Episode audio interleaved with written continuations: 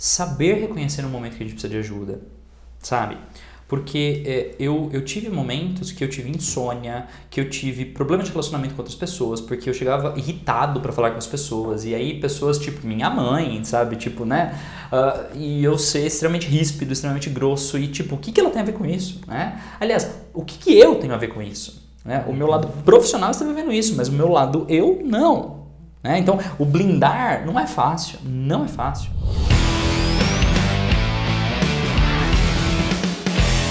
Cresça e Apareça, com Léo Carreira. Olá pessoal, sejam muito bem-vindos ao Cresça e Apareça. Eu sou o Léo Carreira, especialista em crescimento profissional e host desse podcast.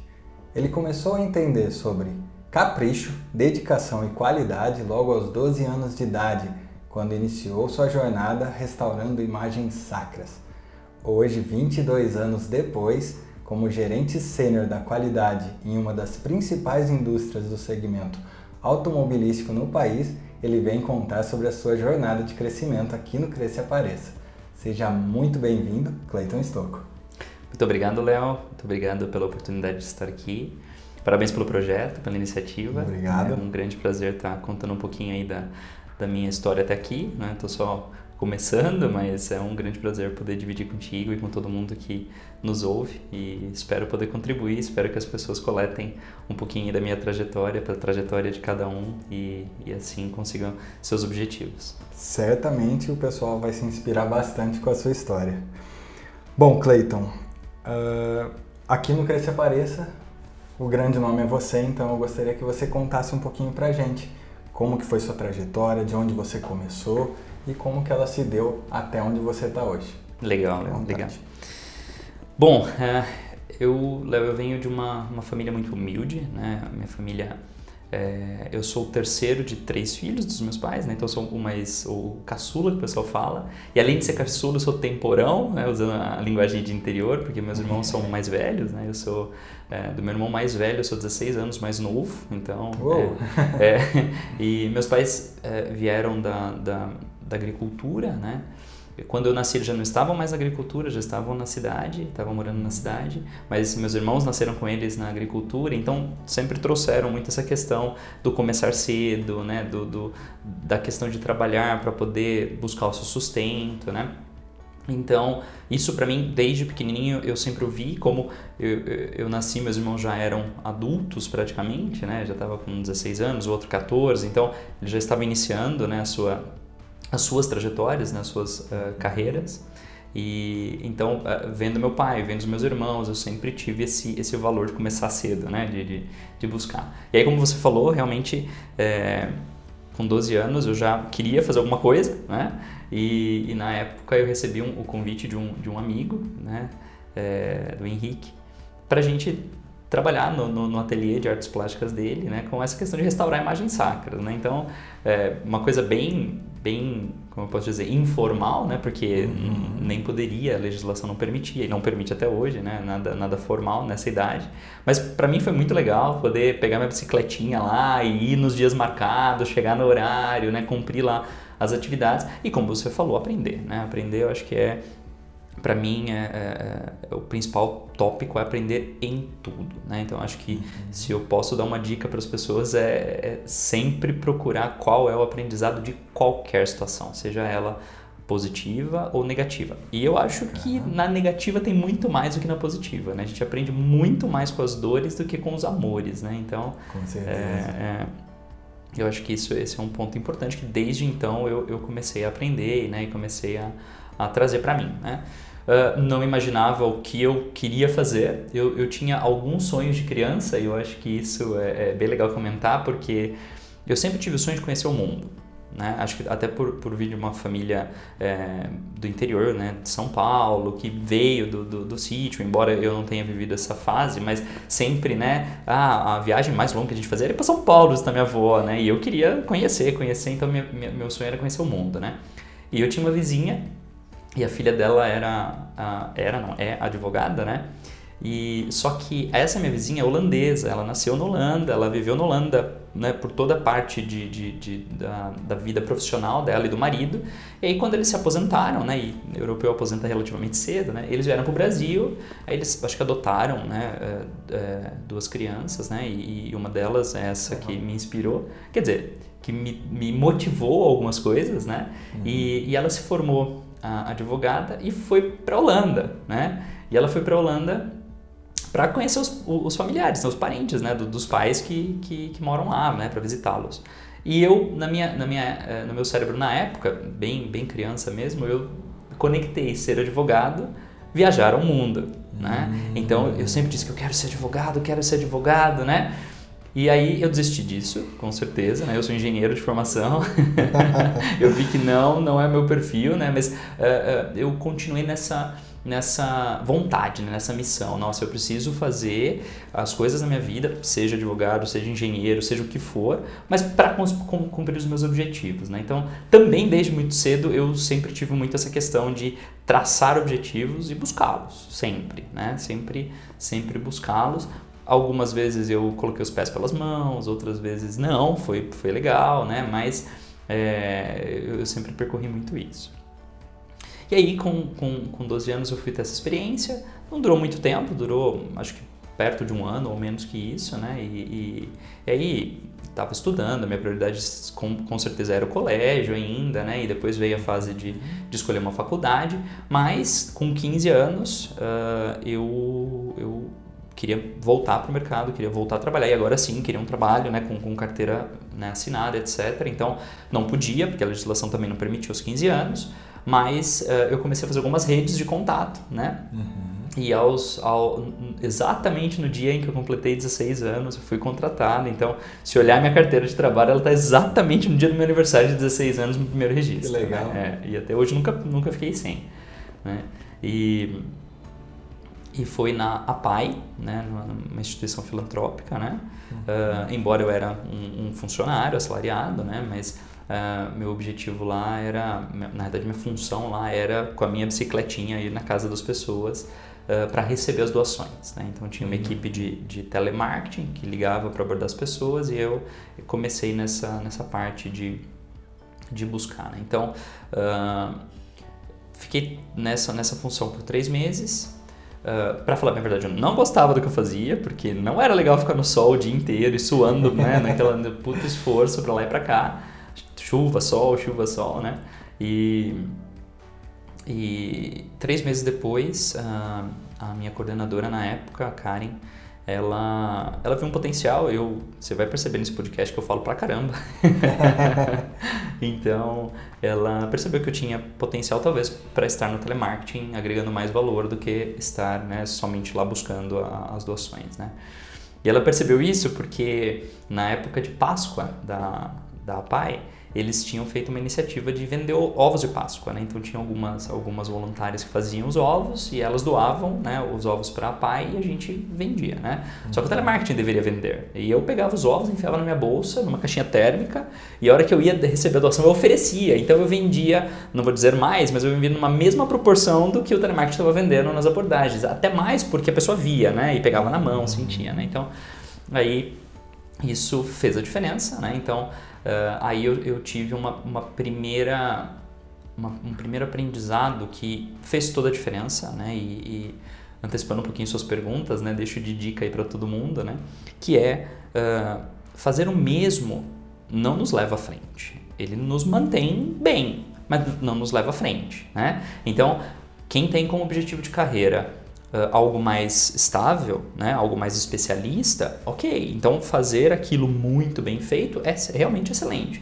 Para quem tem um objetivo de carreira na busca de uma gestão, na busca desses desafios nessa, nessa área mais de gestão de negócio, gestão de pessoas, aí não dá só para fazer você tem que complementar com alguma coisa, né? E essa alguma coisa tem que estar alinhada com os objetivos do negócio, né? Então, é, foi minha primeira experiência, muito simples, com venda de bombom, com ovinhos de Páscoa, mas uh, quando eu paro para refletir, eu acho que foi um, uma primeira boa mensagem que eu tive né, da, da, da, Karen e dessa, dessa minha iniciativa que eu mantive na minha carreira né, e me ajudou a crescer bastante depois. Né? Legal. E, e, é legal você falar isso, Clayton, porque eu me lembro de um vídeo do Pedro Superti, uhum. no qual ele fala sobre a gente se apresentar. Uhum. Então ele comenta que tudo é uma base de comparação, né? Uhum. Então, hoje você conhece profissionais bons e ruins, e o meu ponto de vista pode ser diferente do seu, porque eu convivi com profissionais diferentes. Então ele fala, você vai se apresentar para uma pessoa, oi, eu sou o Clayton, eu sou gerente da qualidade, a pessoa vai abrir uma gavetinha na cabeça dela, se ela já uhum. conhece gerente, uhum. algum gestor da qualidade, uhum. vai falar, gestores da qualidade se vestem assim, pensam é, dessa forma, é, ganham tanto. Então, quando a gente fala de crescimento profissional, eu acho que você já começou a se enquadrar muito bem nesse perfil, porque você saiu da base de comparação das outras pessoas. Exato. Você não estava é. só indo buscar arrecadação, você estava dando um pouquinho a mais, que aí você sai desse parâmetro de comparação e uhum. efetivamente você consegue a oportunidade. Bem legal. Exato, exato, exato. Muito bom. E, e, e, é bem por aí, né? É bem por aí. É, eu, eu tinha junto comigo outros, não me lembro o número, mas oito ou nove é, colegas que faziam a mesma função. E eu era o mais novo de todos, né? Uhum. E, e, e, tinha alguns colegas que eu me lembro que estavam lá, sei lá, três anos, quatro anos, e eu em três meses, né, já, já deixei. Então, teve muita gente que me criticou, muitas pessoas que, né, na época para mim foi um grande sofrimento isso, depois que eu fui entender que não, que é natural, né? A gente, é, justamente por por fazer e por mostrar essa diferença e conquistar algumas coisas, incomoda algumas pessoas, outras pessoas reagem de uma maneira mais positiva, mas é, essa é a pluralidade do mundo, né? Nem todo mundo se comporta da mesma maneira e a gente tem que simplesmente respeitar, né? Exato, e é um comportamento que acaba aparecendo bastante quando uhum. você começa a crescer, né? E, e exato, e, e, assim, não vou dizer que tem que se acostumar com isso, porque acostumar não é bom, né? Uhum. Mas é algo que a gente tem que saber lidar sim. Bom, daí eu, eu fui para o telemarketing, né? Fiquei no telemarketing mais uns seis meses, né? Minha trajetória na PAI é, ficou, é, durou 11 meses no total, né? E, e, no telemarketing por vários meses eu tive a oportunidade de estar entre o, o, entre não o primeiro colocado que a gente fazia lá uma, uma competiçãozinha né em quem conseguia atingir os objetivos mais cedo ou ultrapassar eles numa determinada magnitude, né? E a gente e eu me esforçava bastante, né? Mas uh, eh, para mim não era ainda o, o, o suficiente, né? Eu, eu ficava sempre olhando ali pro ladinho e falando assim, mas o que, que a minha coordenadora faz, né?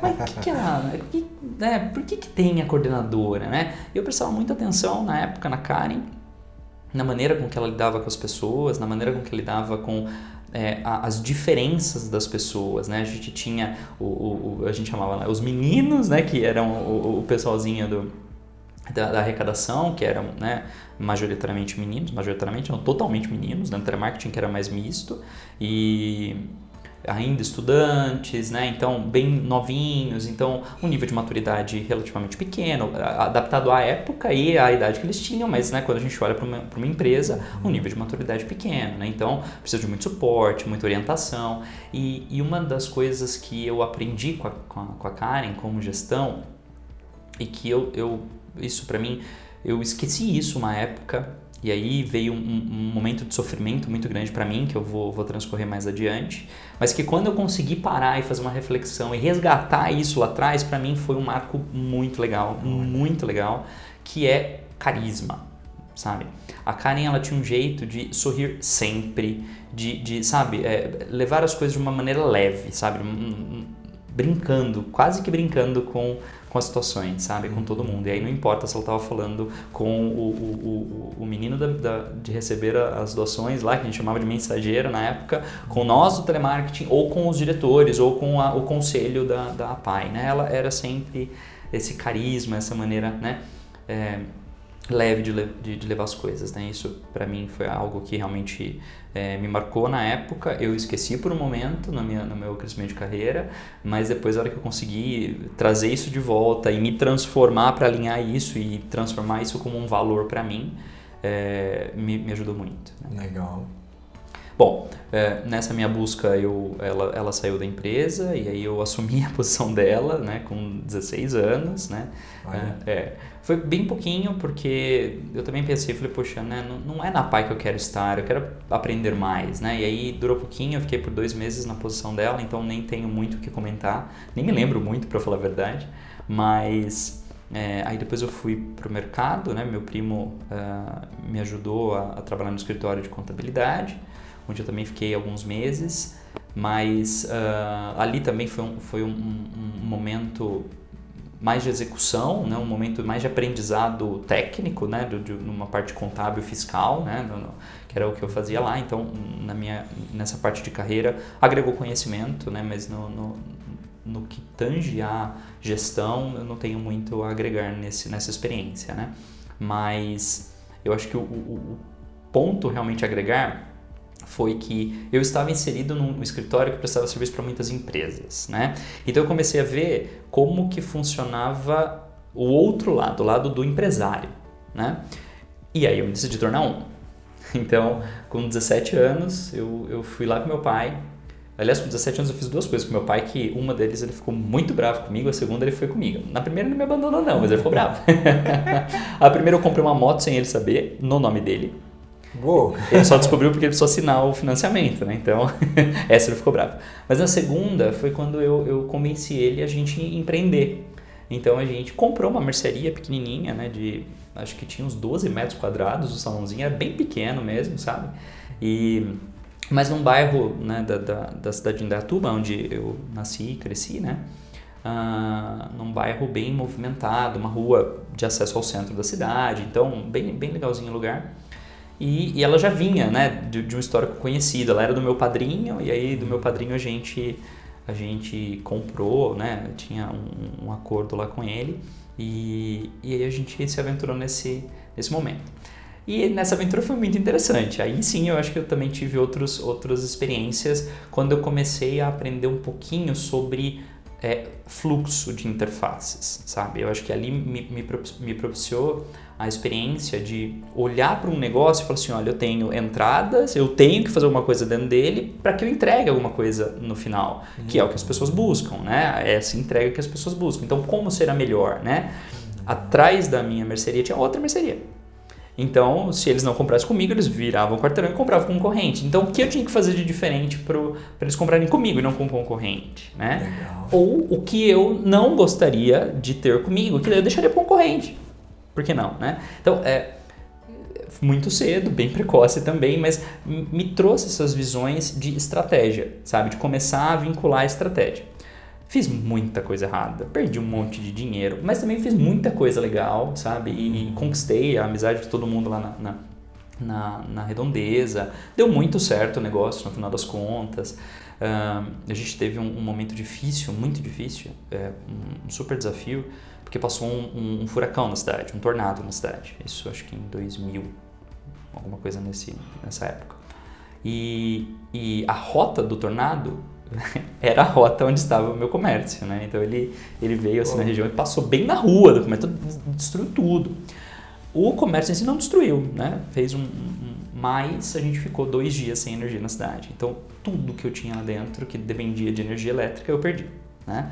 Então, né? Teve teve um baque, mas uh, em contrapartida a gente também teve aqueles desafios igual da pandemia de agora, né? De que, poxa vida, né? Nunca vendi tanto fósforo e tanta vela na minha vida, né? Que foram aqueles dois dias, porque ninguém tinha energia. É verdade. E, e o, o, recuper, o recuperar depois, né? Bem doído, bem traumático, mas foi... Acho que foi a primeira experiência que eu tive, assim... É, e eu digo a primeira porque depois eram muitas, né? Muitas na mesma... Talvez não na mesma magnitude física, mas na psicológica, né? Naquilo que te abala de olhar e falar assim, putz, o que eu faço agora? Né? É, eram muitas, né? E aí o, o, o grande segredo é não uso emocional, né? Para, relaxa, pensa, né? Que vai ter uma saída, né?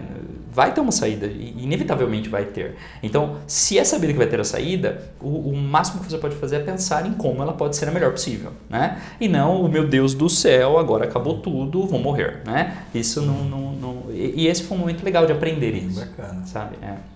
Esse foi um momento legal de aprender isso. E saímos com, com sucesso disso. Mas aí eu também pensei, não é para mim. Né? Num, um negócio de, né, uh, pequenininho, né? Daqui o que, que eu vou fazer? Poxa vida, eu vou montar um mercado. Putz, mas se eu for montar um mercado, eu vou ter que concorrer com outros mercados grandes. Será que eu tenho, né, aptidão para isso? Tenho. Aí na época eu já tinha 18 anos, falei, puxa, eu tenho 18 anos, tô trabalhando de domingo a domingo, das 4 da manhã às 8 da noite, a hora que eu fecho, né? Porque depois tem que fazer um monte de coisa para preparar para outro dia, né? É, será que é isso mesmo que eu quero, né? Será que é isso que eu falei, não, eu vou, eu vou conversar com meu pai de novo, a gente vende e eu vou para a indústria. Né? E eu dei outra grande transformação, né? E, e aí sim eu acho que é, olhando para mim hoje e, e para os meus objetivos hoje foi uma das, das, decisões mais assertivas que eu tive, né? De, de, de, de, trazer realmente aquilo que eu, que eu gosto, né? É óbvio que eu não fui direto para aquilo que eu gosto, tive que começar de baixo da base, né? Mas eu acho que ali sim começou realmente a consolidar o, o, o, o que o Clayton gosta de fazer. Legal. Né? E e vendemos relativamente rápido o, o comércio.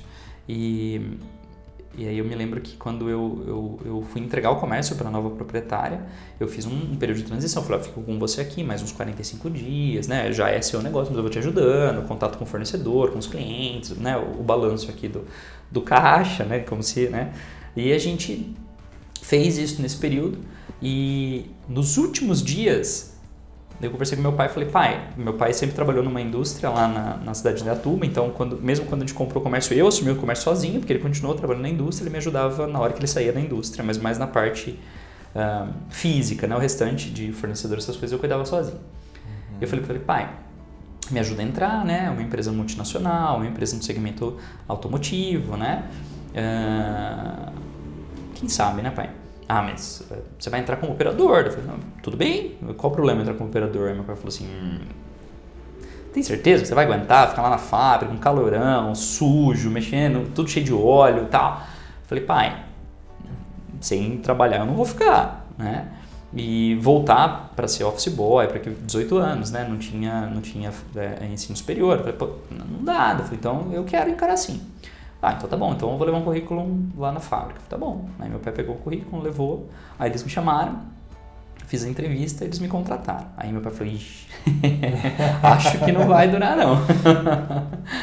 Mas fui e, e, e, comecei lá nessa empresa como operador de prensas, né? É uma empresa que, que, que ela fabrica pastilhas de freio, né? ela se chama TMD, essa empresa. Ela era em Indaiatuba, hoje ela está alocada em Salto, né? E, e, o interessante é que em Indaiatuba, como meu pai, quando saiu da, da, do sítio, né, da, da, agricultura, e veio para a cidade, ele veio para trabalhar nessa empresa. Então ele construiu uma casa ao lado, né? Então eu ia almoçar em casa, né? Era bem, bem cômodo para mim.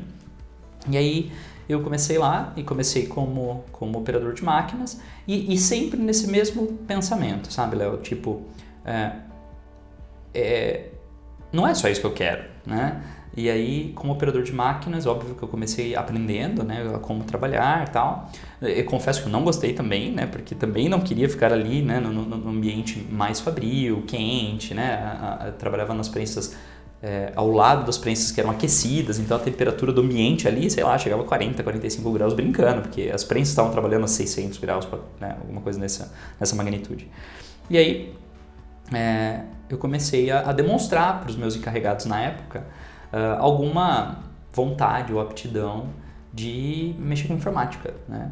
Eu estava me preparando, eu estava fazendo alguns cursinhos, né? Estava estudando, uh, fazendo um curso técnico na época de, de gestão empresarial. Até no curso técnico fui para uma área mais de gestão, né?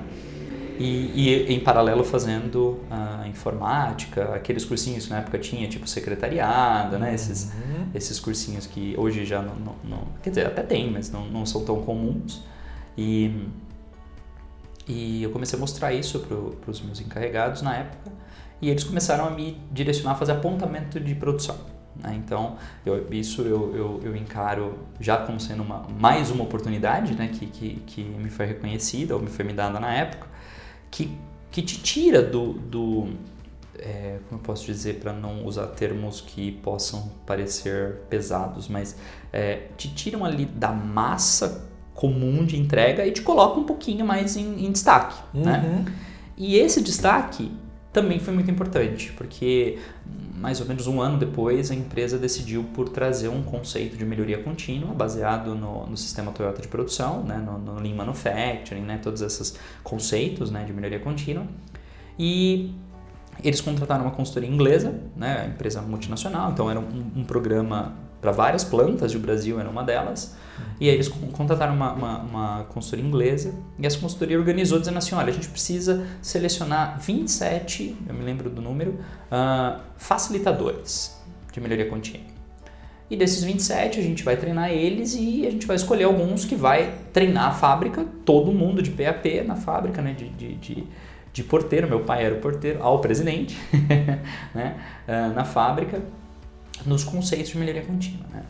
E eu fui um dos escolhidos, fui um dos 27. E aí depois eu fui um dos, eu não me lembro agora quantos dos 27 que foram os multiplicadores, eu fui um dos multiplicadores. E de multiplicador, ou seja, dos 27 facilitadores para multiplicador, eu fui o, o, o, escolhido a assumir a posição de analista de melhoria contínua na fábrica. Né? Então isso um ano e nove meses depois de eu começar a trabalhar lá. Né? E aí sim me veio uma avalanche de conhecimento de gestão. Na época eu estava com 20 para 21 anos e não tinha começado a minha faculdade, eu comecei a minha faculdade relativamente tarde, né? Uh, até nesse exato momento, quando eu fui para analista, o, o, meu gerente na época, ele me chamou e falou assim, viu, agora sim, ó, sem faculdade, você não sai daí onde você tá. Eu falei, tá bom, mas e aí, né? o que, que você quer fazer? Eu falei, não sei. Eu já pensei em fazer direito, mas já desisti do direito, né? Que é, que é o caso que eu contei. Penso em fazer matemática, penso em fazer economia, porque é algo que eu gosto bastante, cálculo, números e tal. Ah, então por que você não faz engenharia? Mas desenho? desenho? Não, uma engenharia não é só desenho, vai, vai conhecer. Falei, opa, né? Aí eu fui conhecer um pouquinho da engenharia e tal, falei, putz, exato, vou começar. Aí eu comecei o curso de engenharia vim de, de, colégio público, né, minha vida inteira, nunca, nunca estudei em colégio particular, mas não fui para universidade pública, fui para universidade particular justamente para poder conciliar trabalho e faculdade, né, uhum. e, e, fiz engenharia de produção. Eu comecei a fazer engenharia de produção. E ao mesmo tempo, eh, na empresa, eu, eu comecei a liderar eventos Kaizen. E aí, literalmente, a liderar. Né? Aí é realmente você desenvolver aptidões de liderança.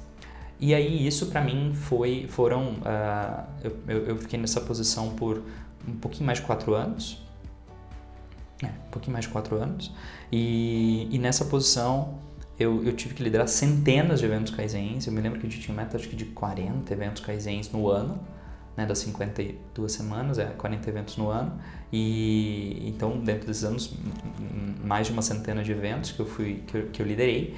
E aí para liderar evento, você tem que aprender um negócio muito interessante, que é lidar com pessoas. Né? Então, mais do que saber conceito técnico que você aprende, depois você vivencia ele, aí você aprende mais um pouquinho, é você liderar, liderar pessoas. Né? Uhum. E liderar pessoas você pode aprender o quanto você quiser. Você não vai saber tudo. Pessoas né? são diferentes. Em especial, quando a gente fala em Kaizen, você não só lida com as pessoas que são diferentes, mas é, com áreas diferentes. Áreas diferentes, áreas diferentes. E aí você tem os stakeholders, né? Uhum. Porque são as pessoas que desejam, né? Que estão patrocinando o que você está fazendo e que também vão querer os resultados. E você tem as interfaces que você tem que persuadir para poder te ajudar a chegar nesses resultados. Seja com ideias ou seja com a prática mesmo. Já tenho uma ideia, agora vamos pôr em prática, né? E, e isso para mim foi, foi um período muito bom de muito sofrimento, muitas derrotas, muitas derrotas. Me lembro inúmeras vezes que o, o presidente da empresa ele, ele, ele, ia, ele fez a questão de assistir todos os encerramentos dos kaizens, né? E tinha alguns kaizens que a gente não conseguia, né? E isso para mim era uma derrota minha, sabe? Tipo, nossa, que coisa, mas vamos lá, eu vou, eu vou fazer diferente, eu vou aprender mais, eu vou. E, e assim foi. E aí eu tive inúmeras um, acesso a inúmeras ferramentas técnicas, né, de como como lidar com pessoas, como lidar com situações, né, como enfrentar esse tipo de coisa. E a coisa foi, foi caminhando. Né? E, e uh, nessa posição eu, eu não tive tanto aquele desejo de, olha, eu quero mais. Né? O que eu queria, como era cada dia ou cada semana que a gente tinha um evento, era um desafio novo, então eu acho que naquele momento eu não estava tão preocupado com essas questões de desafios. Né? Eu só, eu estava preocupado, desafios para o meu crescimento, eu estava preocupado com aquele desafio daquela semana ou da semana seguinte, né? alguma coisa nesse sentido. E aí aconteceu um fato interessante, porque é, essa empresa ela é, é era, na época, e continua sendo, um fornecedor da empresa onde estou hoje aqui, em Limeira. Que na época não era ZF, né? era a, a TRW, que era a unidade aqui de, de Limeira, que depois foi comprada pelo grupo ZF. Então, eu tinha, como líder do, do, de Kaizens da empresa, eu tinha que vir até a empresa para apresentar uh, algumas iniciativas que nós tínhamos de melhoria que tangia, né, que, que eram aplicáveis para os produtos que nós, uh, nós, eu me digo como TMD ainda, né, fornecíamos para a TRW aqui em Limeira. E, e neste, nestes eventos, é, eu pude mostrar um pouquinho de mim para a empresa, né? E aí é, alguns olhos começaram a, a, a, saltar, aí eu recebi um convite para multiplicar um treinamento, me lembro muito bem um treinamento da ferramenta SMED, não sei se você conhece. Eu conheço. Né? Mas para quem não conhece, é uma ferramenta que busca você reduzir o tempo de setup, que são as trocas de um produto A para um produto B dentro de uma linha de produção, em menos de 10 minutos. O objetivo da ferramenta é fazer menos de 10 minutos, né? ter trocas muito, muito rápidas, que isso melhora a eficiência da produção. Né? E eu vim dar esse treinamento. E logo depois desse treinamento eu recebi, é, logo depois, uns dois ou três meses depois desse treinamento, eu recebi a ligação de um, de um, de um colega, que na realidade era o nosso instrutor dessa iniciativa na, na aqui na TRW, né? liderava isso com os fornecedores, o Reginaldo. Ele me ligou e falou, olha, uh, tem uma oportunidade aqui, você não quer vir? Aí eu falei, nossa, mas eu, né? Mas por que eu, uma empresa tão grande, né? Porque embora a TBD também fosse multinacional, mas menor porte, a TRW, né? Uma multinacional americana com, né? Uma, muitas plantas no mundo, né? Não lembro na época quantas tinham, mas muitas, né? É, bom, vamos ouvir, né? Vamos ouvir. Uhum. Bom, quero ouvir sim. Aí vim, eu vi e aí recebi o, a, o convite para vir e assumir exatamente esse evento. Ele estava indo para uma outra posição e ele estava me convidando, óbvio, né? Ele, ele me, me ele é, propôs meu nome para o chefe né, dele, que é era o, o Júlio Scherrer na época, e o Júlio Scherrer me chamou para essa entrevista, e aí ele me, me trouxe para a TRW, né, e virou meu, meu, meu superior aqui na, na TRW na época, e hoje nós somos pares, né, hoje nós somos... Que nós legal. temos uma função, ele como qualidade de fornecedores para a parte de desenvolvimento e eu hoje com a parte de qualidade de fábrica, né, com a parte produtiva, né, operacional. E, e eu comecei com o Júlio aqui em Limeira. Né? Então, uh, só para fechar o ciclo TMD, né, eu, eu, eu, eu, digo que eu aprendi muito essa questão de liderar, de estar à frente, de lidar com pessoas na TMD. Né? A TMD me deu essa, essa escola e isso que eu, que, eu, que eu trago, que eu faço muita ponte com o que eu fui traçando de carreira. Mas na TMD eu não tinha definido, embora eu sempre falasse para os meus pais principalmente, ó oh, pai, eu ainda vou ser um diretor de uma empresa grande, né? Mas eu não, não tinha isso como algo tão latente para mim na minha carreira, tão, tão presente mesmo, que eu realmente organizasse as minhas iniciativas, seja ela de capacitação, de desenvolvimento de, de comportamento, coaching, né, o que fosse, para isso, né? E aí, quando eu vim para a TRW, eu continuei né, o trabalho de, de, de Lean Manufacturing, mas agora com os fornecedores na época, e no time do Júlio. E a coisa foi indo, o Júlio, o Júlio é um, um excelente profissional e ele expôs, ele expõe bastante né, as pessoas que estão junto com ele e ele, ele me ajudou a realizar o sonho lá que eu contei da, da, da advogada lá atrás, né? Que, é, que era fazer uma viagem internacional e foi muito interessante, esse, esse é, um, é um ponto também que para mim marcou muito na minha carreira porque ele me trouxe um grande ensinamento que é o seguinte, né? É, primeiro, é, você tem que se conhecer, né? Eu acho que você como profissional, e aí não importa se você quer ser gestor, se você quer ser especialista, ou se você não sabe o que você quer ser ainda, mas você tem que se conhecer, né? E você tem que saber assim, olha, é, o meu desafio que eu vou contar agora, experiência, tange o idioma inglês, né? E eu comecei a estudar inglês na TMD ainda, e eu, quando eu vim para a TRW, eu já estava fazendo inglês há uns 4 anos, né? Então eu tinha um nível de inglês, não vou dizer excelente, mas bom. Mas eu não me conhecia, eu não acreditava em mim. E um belo dia o Júlio me chama e fala assim, viu, uh, eu recebi aqui uma proposta de um treinamento para uma norma de tratamento térmico. Aí eu falei, caramba, tratamento térmico, aqueles forninhos que tem ali em cima? É, é isso. Uh, eu falei, tá bom. Ele falou assim, eu gostaria que você fizesse, porque a gente vai ter que desdobrar isso para os fornecedores e a gente tem que conhecer o que é. Ele falou, então eu consegui uma vaga aqui no treinamento, são duas pessoas na realidade, uma vaga no treinamento com o autor dessa norma e uma das pessoas é você. Tá bom? Eu falei, tá bom, Júlio, beleza, vamos lá, eu vou sim. Ele falou, você tem passaporte? Eu falei, mas como assim passaporte? é nos Estados Unidos. Eu falei, ô louco! Júlio, eu não tenho passaporte, então vai atrás. E aí eu me lembro que foi um sofrimento conseguir passaporte o visto, porque, enfim, né, tudo em cima da hora, porque ele me comunicou numa semana, a viagem já era no sábado da outra semana. Então eu tinha menos de duas semanas para conseguir o passaporte, o livrinho e o visto. Eu visto. Mas fiz, fiz. Não vou nem entrar no mérito de contar essa história, que senão é um outro podcast para contar essa história. Mas consegui, né, o, o visto. Na sexta-feira, às quatro da tarde, eu peguei o passaporte, embarquei nas oito da manhã do sábado uh, para os Estados Unidos. E aí, quando eu entrei no avião, o piloto, ele, ele né, o comandante lá do avião, ele pegou lá e ele deu o anúncio do voo, né, como tradicionalmente acontece. Mas foi em inglês. E eu falei assim, ferrou, porque eu não entendi nada. Eu falei, nossa, como que eu tô indo para os Estados Unidos para aprender uma ferramenta nova que não tem no Brasil, que na época era muito novo, né? Era o CQI 9, para quem é da, da, indústria vai conhecer o termo, né? Mas é uma norma de tratamento térmico. E no Brasil, na época, não tinha. Tinha acabado de ser lançado lá nos, no, no, nos Estados Unidos e, e a TRW estava incorporando como parte do procedimento. Bom, tá bom. Como que eu vou aprender um negócio que não tem no Brasil e vou voltar, vou ter que multiplicar para dezenas de fornecedores, centenas de pessoas e eu não vou entender nada. Aí eu olhei pro cara que tava comigo e falei, você entendeu? Ele falou assim, não. Falei, nossa, então agora ferrou mesmo. fantástico, fantástico. Mas eu te digo que assim, ó, quando eu desembarquei do avião, que eu cheguei no aeroporto e eu conversei lá com a, com a, com a pessoa que carimba o passaporte lá, esqueci o, o, o nome da, da posição lá da, da alfândega lá né, dos Estados uhum. Unidos. Uh, que ela carimbou meu passaporte, falou: você pode ficar aqui o tempo que você precisa, né? E, e, eu percebi que o meu diálogo com ela foi muito bom, né? E eu falei assim: poxa, é, eu acho que eu não tô tão ruim assim quanto eu penso. Eu acho que eu preciso acreditar em mim, né?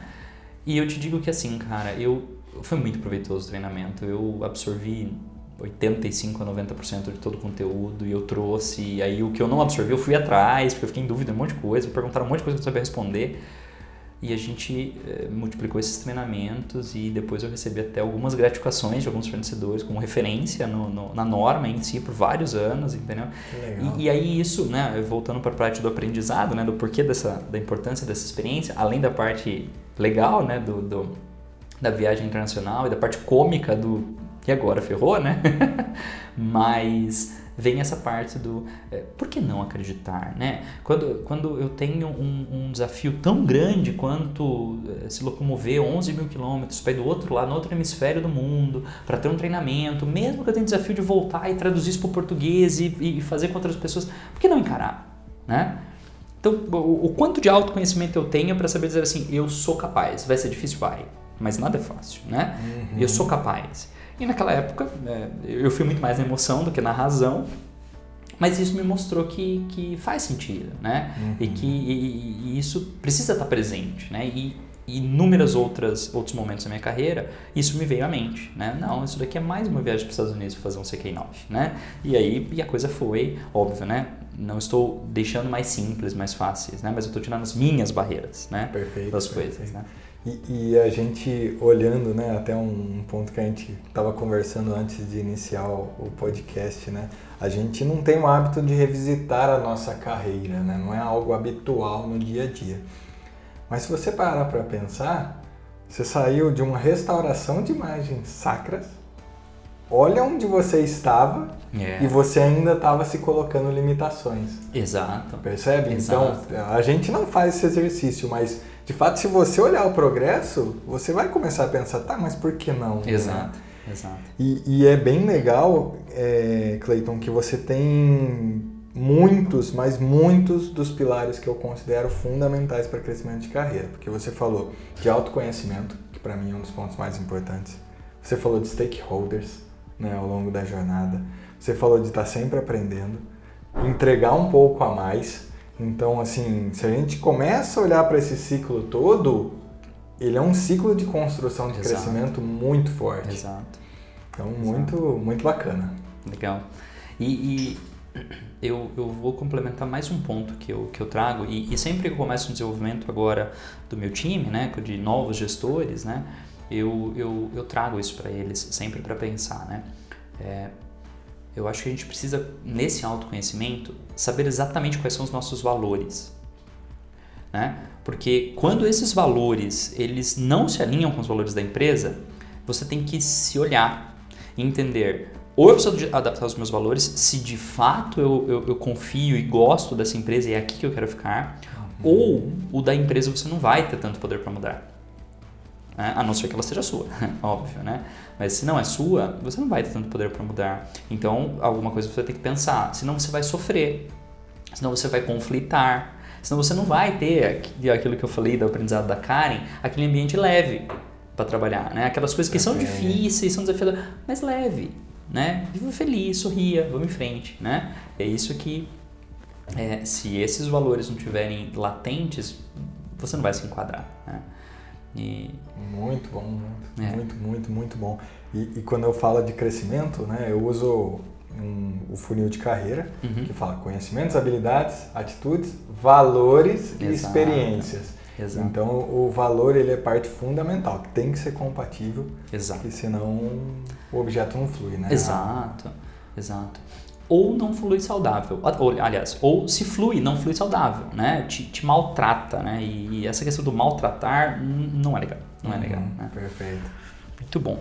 Bom, uh, continuando aí da minha carreira toda metade para o fim, mas é, é, o Júlio, que era meu, meu, meu gestor na época, ele numa reorganização da empresa, né, a área ela foi dividida e aí ele foi para a área de desenvolvimento de fornecedores, que daí foi responder para um, um, outro departamento e uh, criou-se uma nova área de, de, de, gestão de fornecedores na parte de qualidade em série, né, não na parte lá do desenvolvimento de novos produtos, mas em série. E eu fiquei nesse time, né?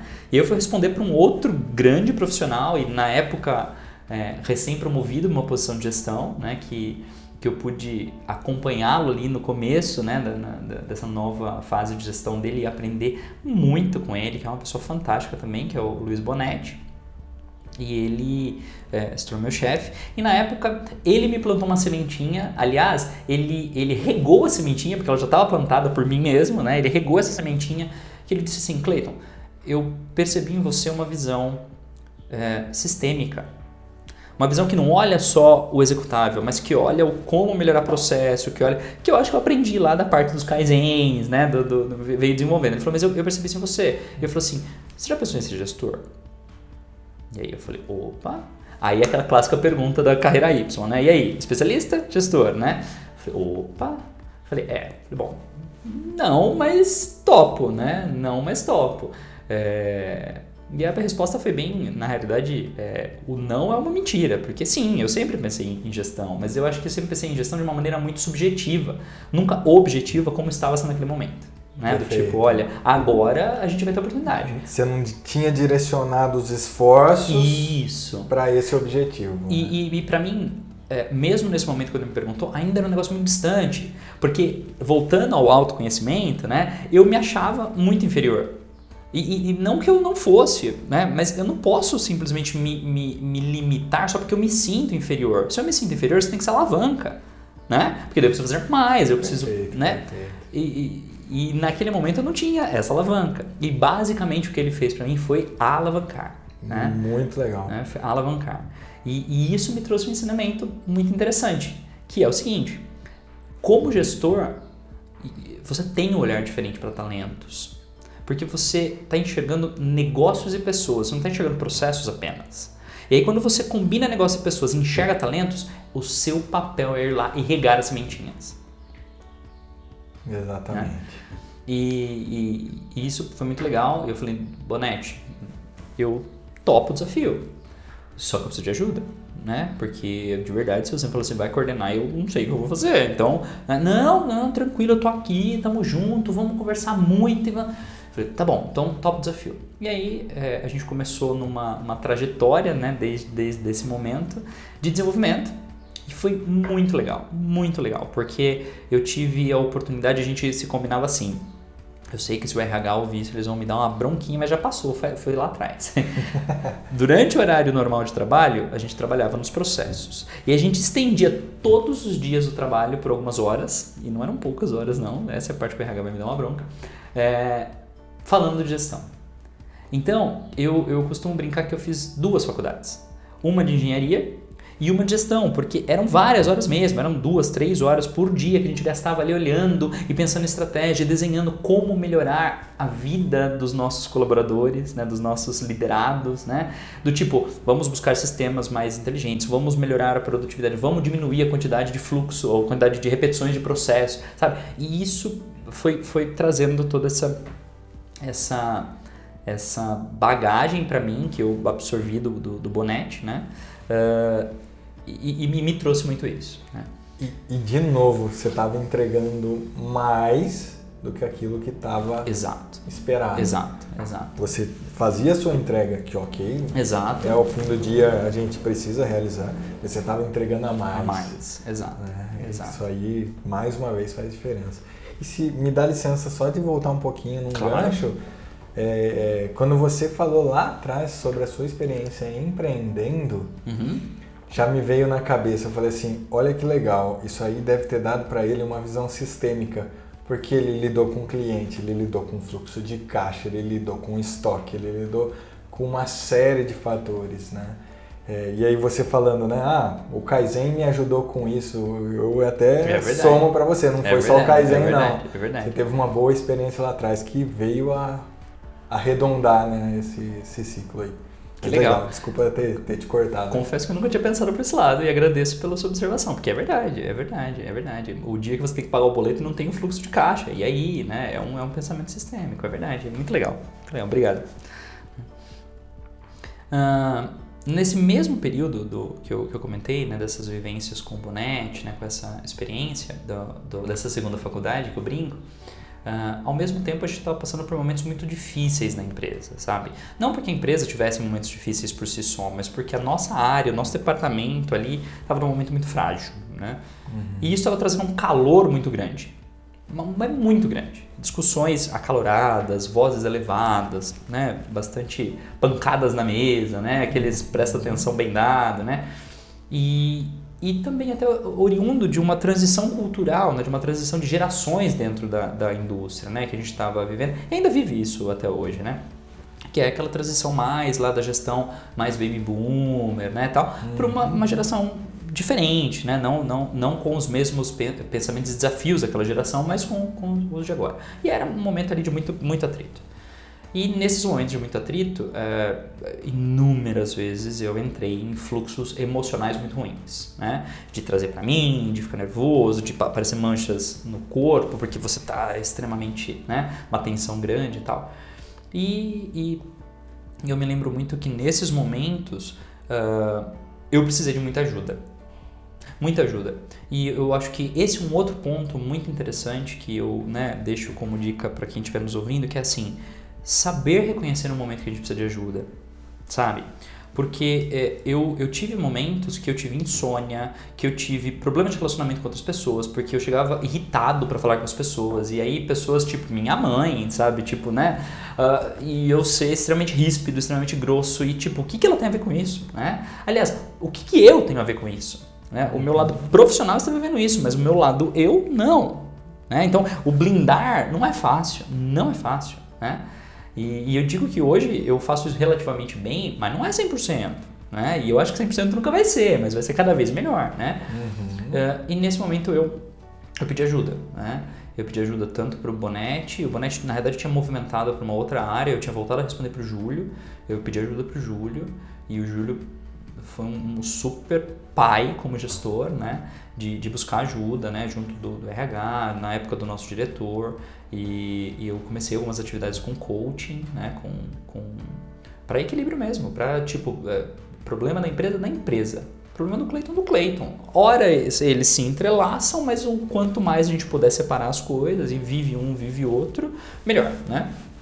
E isso me ajudou é, absurdamente a, a, criar um equilíbrio melhor, sabe? E aí voltar, e aí exatamente nesse momento, e no, no, momento que eu vou contar na sequência, que eu voltei lá atrás na Karen E aí que eu tive esse momento de reflexão e falei, nossa, olha só, aquele ambiente, todo mundo trabalhando leve, brincando, legal, o resultado saindo e sempre melhor. Por quê? Porque é leve, né? Então a coisa vai e flui automaticamente. É que veio à minha mente, eu falei, não, é isso que eu, que eu quero construir. O que tiver ao meu alcance, eu vou fazer para que isso aconteça. É óbvio, eu não mudo pessoas, eu mudo a mim e o sistema que eu influencio. Mas pessoas não dá para mudar, né? Mas eu posso uhum. influenciar elas. Então é isso que eu vou fazer. E né, exatamente nesse período, já na transição disso, a ZF comprou a TRW, né, na, bem nesse período que tudo estava acontecendo. E, e começou-se um processo de fusão das duas grandes organizações, né? A, a ZF dobrou de tamanho com a compra da TRW, então teve um, um processo de anos de, de integração. Hum, eu digo que em alguns aspectos nem acabou ainda, porque culturas demora décadas para se fundir, uhum. né? Em alguns casos, mas nesse processo de fusão eu tive uma oportunidade em Sorocaba, que daí eu saí do ambiente TRW, da cultura TRW, e fui para a cultura ZF. Que eu saí de uma cultura americana, extremamente focada em, em, em resultado, lucratividade, e fui para uma, uma cultura alemã, mais processual, mais lenta, e vou colocar bastantes aspas no lenta, porque ela não é lenta, na realidade ela é planejada, ela é um pouco mais estruturada, né? Uhum. O pensamento americano é muito imediatista, o pensamento alemão é um pouco mais estratégico, né? Então isso para mim já foi um choque cultural, mas me permitiu todo esse aprendizado que eu tive dentro desse período mais crítico, principalmente da parte emocional, em se consolidar lá. Né? Então, eu já estava como coordenador na, na, na TRW, né? um ano antes disso acontecer, eu tinha me tornado coordenador. Quando eu fui para Sorocaba, eu fui sem função para Sorocaba, né? Foi meio que um alívio mesmo de tudo isso que eu estava vivendo, né? E e aí lá em Sorocaba eu, eu, eu dei um, um passinho para trás é, na carreira, extremamente, no meu ponto de vista, necessário e, e, sabido por mim, né? Não foi nada que, olha, né, me fizeram, não, eu, eu, eu, eu aceitei, eu pedi isso, uhum. na realidade.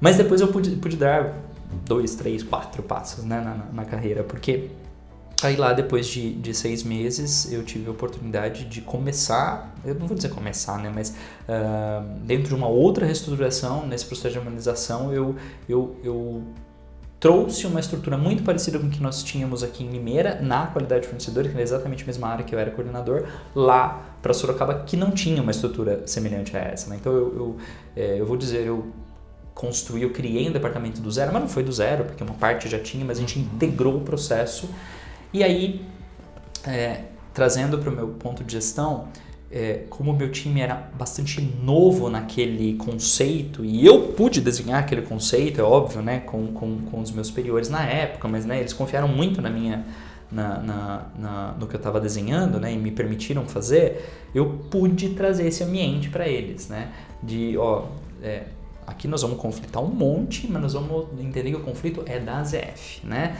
Nós, como profissionais, a gente vai se relacionar, nós vamos ter o nosso café, a gente vai contar piada o dia inteiro se for preciso, e a coisa... E eu digo que é, deu muito certo, sabe? Deu muito certo. Eu consegui ter um, um, uma performance com o time muito grande, muito grande, bem legal. A gente de todas as dificuldades que a gente teve no início, para quando eu, eu deixei o time lá, né, há dois anos atrás, é, que por sinal, exatos dois anos atrás, nessa segunda-feira, faz dois anos que eu vim para cá de volta, é, e eu pude, pude deixar o time lá com uma performance, é, não vou dizer em alta performance, porque é bastante, eu seria bastante convencido em dizer isso, mas uma performance muito legal, sabe, com um resultado muito bom. Uhum. E com muitos reconhecimentos, sabe? Eu tive muitos e-mails do, do, do pessoal que trabalhou comigo lá, dizendo, olha, né, é, conte comigo, fez muita diferença, e acho que isso para quando você está numa posição de gestão, que você começa a objetivar essas coisas, faz muita diferença. Né? Uhum. Né? Faz muita diferença.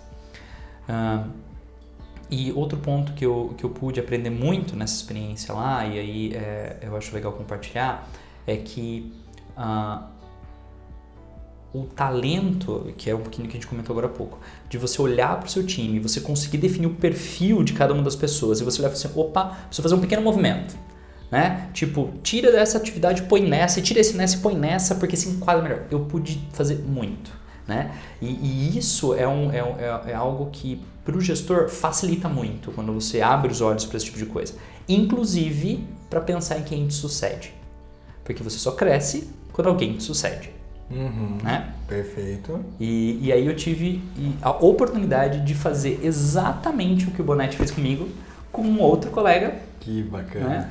Foi um mentor também. É, que, é o, que, que, foi o Manolo, que um belo dia eu sentei com ele, nem me lembro exatamente que ocasião que era, e falei para ele, Manolo, você já pensou em ser gestor? Ô, oh, estocou. Não. Falei, então pensa, cara. Pensa, porque você tem todas as aptidões para mas você tem que querer. Porque gestor não é simplesmente ter habilidade, é querer. Né? Porque não adianta ser gestor só por ser, não. Tem que fazer a diferença, né? Então, tem que querer. Pensa aí, cara. E aí, alguns dias depois, ele me procurou e falou: Puta, estou ó, você mexeu num negócio aqui que balançou, hein, cara? Eu falei: É verdade? É, é verdade. Eu falei: E aí? Não, e aí que eu quero sua ajuda. Eu falei: Então vamos. Então vamos. E ele me sucedeu quando eu saí de lá. E assim, algum tempo depois eu dei uma questionada, né, principalmente nas interfaces, falei, e aí galera, como é que foi?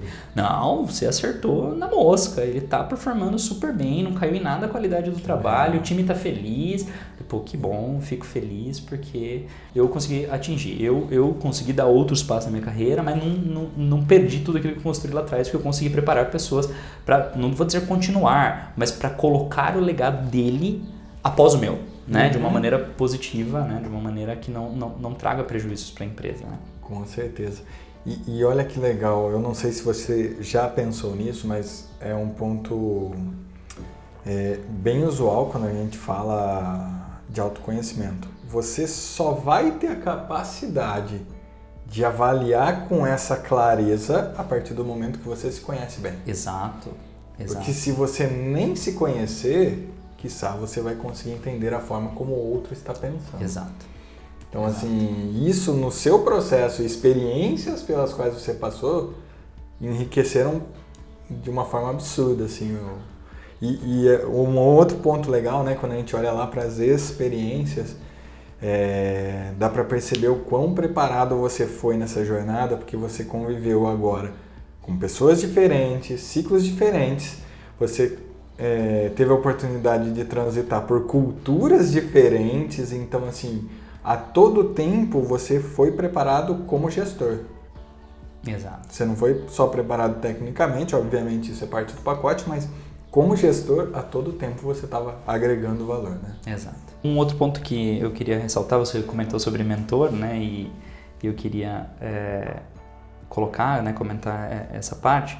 Uh, exatamente nessa época em Sorocaba, quando eu estava né, nessa experiência com o Manolo, eu tive um outro mentor lá em Sorocaba, uh, que foi o Ricardo Palmieri, e que eu tive inúmeros ensinamentos com ele que colaboraram a, na consolidação de todo esse período que eu vivi, que eu tive, que eu comentei que eu precisei de ajuda, que eu pedi ajuda, basicamente consolidou, né? Porque o, o Ricardo ele tem um, um, um, equilíbrio emocional muito grande, sabe? Ele, ele sabe é, em qual é o momento dele entrar e quando ele entra, ele entra numa estabilidade emocional sempre muito legal, muito assertiva nas palavras, sabe? Muito e eu sempre tive um perfil muito afoito, né? Aquele perfil que entra para brigar, entra para, né? Se o cara não, não, não, não chegar na onde eu quero, eu vou desafiar ele ali para ser. E, e, realmente desafiar é um negócio interessante, mas você tem que desafiar com inteligência, né? O simples fato de você desafiar ao Léo é, e aí eu tenho um, um, um leminha que quando você desafia, você desafia para gerar ação e não reação, né? E, e eu sempre desafiei para reação, né? E, e, com o Ricardo eu, eu, eu fui aprendendo a desafiar para ação, né? Então ele, ele também nesse período de tempo foi uma das pessoas que me ajudou muito a enxergar muitas coisas, me dá muitas dicas, muitas dicas é, diretas, sem, né, sem flores, sem rodas, né, diretas e, e, me ajudou muito nesse período. Uh, e um outro ponto, um outro traço muito legal dele e de uma outra pessoa que eu vou citar um pouquinho mais à frente é confiança. Né? É, eu tive um, períodos anteriores, até o, o, que me impulsionou a esse período de ajuda foi realmente é, períodos onde eu não me senti confiado pelos, pelas interfaces ou pelos superiores, né? E superiores não meus diretos, mas outros superiores da empresa que, né, que tem interface. E, e com o Ricardo é, eu nunca tive nenhum problema desse. Então acho que foi realmente valores que eu consolidei em mim, que eu sempre achei que eram importantes, mas eu pude consolidar, porque daí eu pude ver isso na prática e no resultado, né? E, e eu trouxe isso e trago isso hoje sempre para o meu time, né? Para as pessoas que trabalham diretamente comigo ou indiretamente comigo, né? Para para que a coisa flua leve, como eu disse, como, como é um grande objetivo meu, né? Bom, a última etapa da minha carreira, que foi minha última grande conquista, né? Eu, no ano retrasado, eu tive uh, o convite, né? Vindo do Marcelo Oliveira, que hoje, hoje é o meu, meu, meu chefe direto. Na época ele era o diretor da área da qualidade, né? Eu era... É, na, na ZEF nós temos dois níveis de gerente, né? Eu era gerente e tenho gerente sênior, né? Então, ele me convidou para voltar para Limeira Uh, principalmente porque a gente estava passando por alguns períodos bastante difíceis, mais uma vez, né, em Limeira. E aí depois de quatro anos em Sorocaba, me preparando, de toda aquela ajuda, de todo esse, esse processo, essa construção com o time de Sorocaba, né, essas conquistas, a preparação do, do meu sucessor etc., ele me convidou para vir para cá, justamente para a gente poder reestruturar a, a, área na época que estava, né, bastante é, é, pressionada, e aí a gente ia baixar a pressão, reorganizar o processo, né, e buscar as melhorias e, e, e, e colocar, como a gente brinca, né, o trem no trilho de novo, né, e, aí buscar um, o crescimento, a melhoria que, que, que, a gente precisa na organização. E eu vim e tive bastante êxito, né? É óbvio que o, o, êxito não é meu, é do time que fez isso acontecer e das interfaces que compraram a ideia, que colaboraram, que fizeram, né? Mas eu pude viver isso né, nos últimos, no último ano e, e pouquinho. E a gente saiu realmente de uma situação que eu posso dizer que estava é, beirando a caótica, né, bem, bem difícil, bem complexa, bem complicada, para uma situação muito mais estável, muito, né, uns indicadores muito melhores agora. E, e agora, no mês de, de, de, de março, né, na, verdade, entre na, na, no finzinho de fevereiro para março, eu tive a oportunidade de assumir a parte de, de gerência sênior da qualidade, né? E isso aumentou meu escopo bastante, porque eu estava como gerente de uma linha, hoje eu, sou gerente sênior de várias linhas, de, de vários negócios diferentes, de duas plantas, né? É, a planta de Limeira e temos a planta de Engenheiro Coelho também, que é parte do, do meu escopo, né? Então, que, e a gente agora, né, no, aprendendo essa, essa nova fase, né, uma fase diferente, né, uh, bastante consolidada bastante alinhada com o que eu já estava buscando, né, esse período, né, de, de, de, de, consolidação dos aprendizados que eu tive nos últimos tempos e mais aprendizados, mas aí fugiram da ótica do que eu já tinha como, como carência, né, conhecida para mim, é, é, me trouxe hoje uma visão muito mais clara do que eu quero e, e, e, como eu devo chegar lá, né? Uma visão mais serena, uma visão mais pé no chão, né? Não é a qualquer custo, não é fazendo qualquer coisa, né? Mas é consolidando, é planejando, é criando os caminhos, Uma né? visão de construção, né? Exato, exato, exato. E não de, é, eu sei que esse termo não existe, mas, né? E não de querência, né? Não é, não é só porque eu quero, então eu vou fazer, né? Uhum. Eu tive uhum. várias experiências na minha vida que eu falo assim, ah, eu quero tal coisa, e aí, custe o que custar eu vou ter, né? E deu muito errado, muito errado. Né? Eu acho que um exemplo típico que eu tenho certeza que várias pessoas estão ouvindo e assistindo a gente deve ter vivido em algum momento é cartão de crédito. Né? E, e é, na vida profissional não muda. Quando a gente fala assim, ah, eu quero a qualquer custo, eu vou lá e compro meu cartão de crédito em 12 vezes. E não tenho dinheiro para pagar as parcelas. Entendeu? É, você vai sofrer é, para pagar essas parcelas, você vai ficar endividado, você vai ficar com o nome negativado, etc. E na vida profissional não é diferente. Né? Quando eu falo assim, olha, eu vou dar um passo além, custe o que custar, e você não está preparado, esse passo ele, ele pode custar muito para você. Emocionalmente, em conhecimento e até mesmo em progressão. Porque esse passo para frente ele pode é, te dar tanta dificuldade que você leva mais tempo para resolver as suas dificuldades e consolidar esse passo que você deu uh, que te posterga o próximo passo. Se você deixasse para dar esse passo talvez no momento mais adequado, o próximo passo pode vir mais saudável. Né? Perfeito. Então esse, esse, esse é um ponto. Né? Então nesse momento eu estou nessa etapa de carreira né, como, como gerente sênior. Eu sou extremamente apaixonado pelo que eu faço. Né? Uh, e também por onde eu trabalho, né? O, o, alinhamento dos meus valores com os valores da empresa hoje eu posso dizer que está, se não estiverem 100%, está muito perto do 100%, né? Porque eu acho que as, a empresa corresponde a, a, muito do que eu penso, do que eu sou e eu tento trazer para dentro da empresa um pouco de mim para estar alinhado a isso e trazer esses ganhos a ela. Né? Então, eu, eu, eu tenho essa, esse conforto em dizer que, putz, eu gosto muito do que eu faço e da onde eu faço o que eu faço. Né? Clayton, que trajetória linda, é, admirável assim de se ver todo o processo de construção, né? É, mostra para o pessoal de casa que as coisas elas não acontecem do dia para a noite, que uhum. todo mundo passa por dificuldades, todo mundo tem seu processo de, de construção, mas que você tentar tirar o conhecimento de todas as experiências, tentar tirar o melhor daquilo que aconteceu e sempre dar um passo a mais vai te trazer o resultado lá na frente, né? Exato. Também concordo com você o fato de às vezes você querer antecipar alguma coisa, de repente a visibilidade, o, o processo de construção da tua imagem que você conseguiu até aqui, por você dar um passo antes, ele começa é... a, ser prejudicado e para você recuperar a confiança quando você perde é muito mais difícil, né? Então concordo com você nesse ponto também. É uma pergunta um pouquinho desafiadora. Eu imagino, né, que esse cargo que você assumiu por último, né, da gestão sênior, ele é um, um cargo desejado por muitas pessoas. E acredito que outras pessoas devam ter participado ou ter sido cogitadas para o processo. Na sua opinião, o que você acha que fez você ter essa oportunidade, a escolha ter sido o Clayton? É uma pergunta complexa. Olha, uh, eu tenho, eu acredito que a construção de tudo que eu fiz na empresa, né? É, hoje é, eu estou há 10 anos, né, não completos ainda, mas muito perto de completar 10 anos na organização.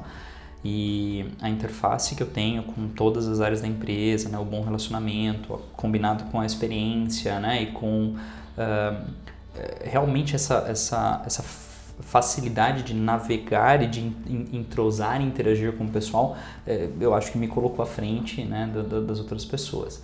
Mas é, eu também acho que o, preparo e talvez as entregas que eu estivesse dando, e aí a gente entra lá no começo que a gente conversou com relação a...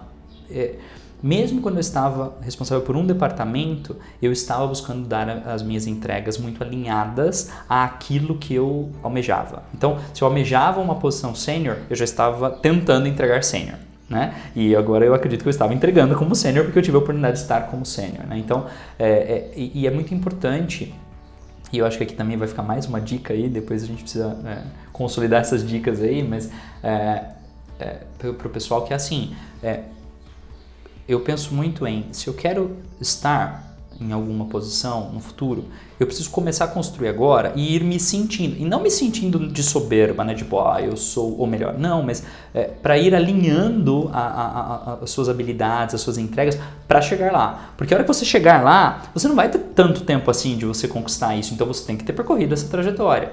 A hora que você chegar lá, você vai ter outros desafios, né? Outras que isso tem que estar pronto, né? Então eu acho que isso foi algo que fez a diferença e deve ter contado para o meu chefe me dar essa oportunidade. Legal. Roberto Justus fala uma frase né, em todo o programa do Aprendiz, né? Uhum. Eu adorava assistir quando era menino. Legal. Não era mais jovem, né? Não era tão menino assim. é, que para ser, você tem que parecer. Exato. Eu acho que está bem alinhado com isso que você falou, né? Não adianta você querer ser um líder se você já não, ao longo dessa jornada, você não for se preparando, Exato. demonstrando. Exato, liderança. Né? Exatamente. Muito bom.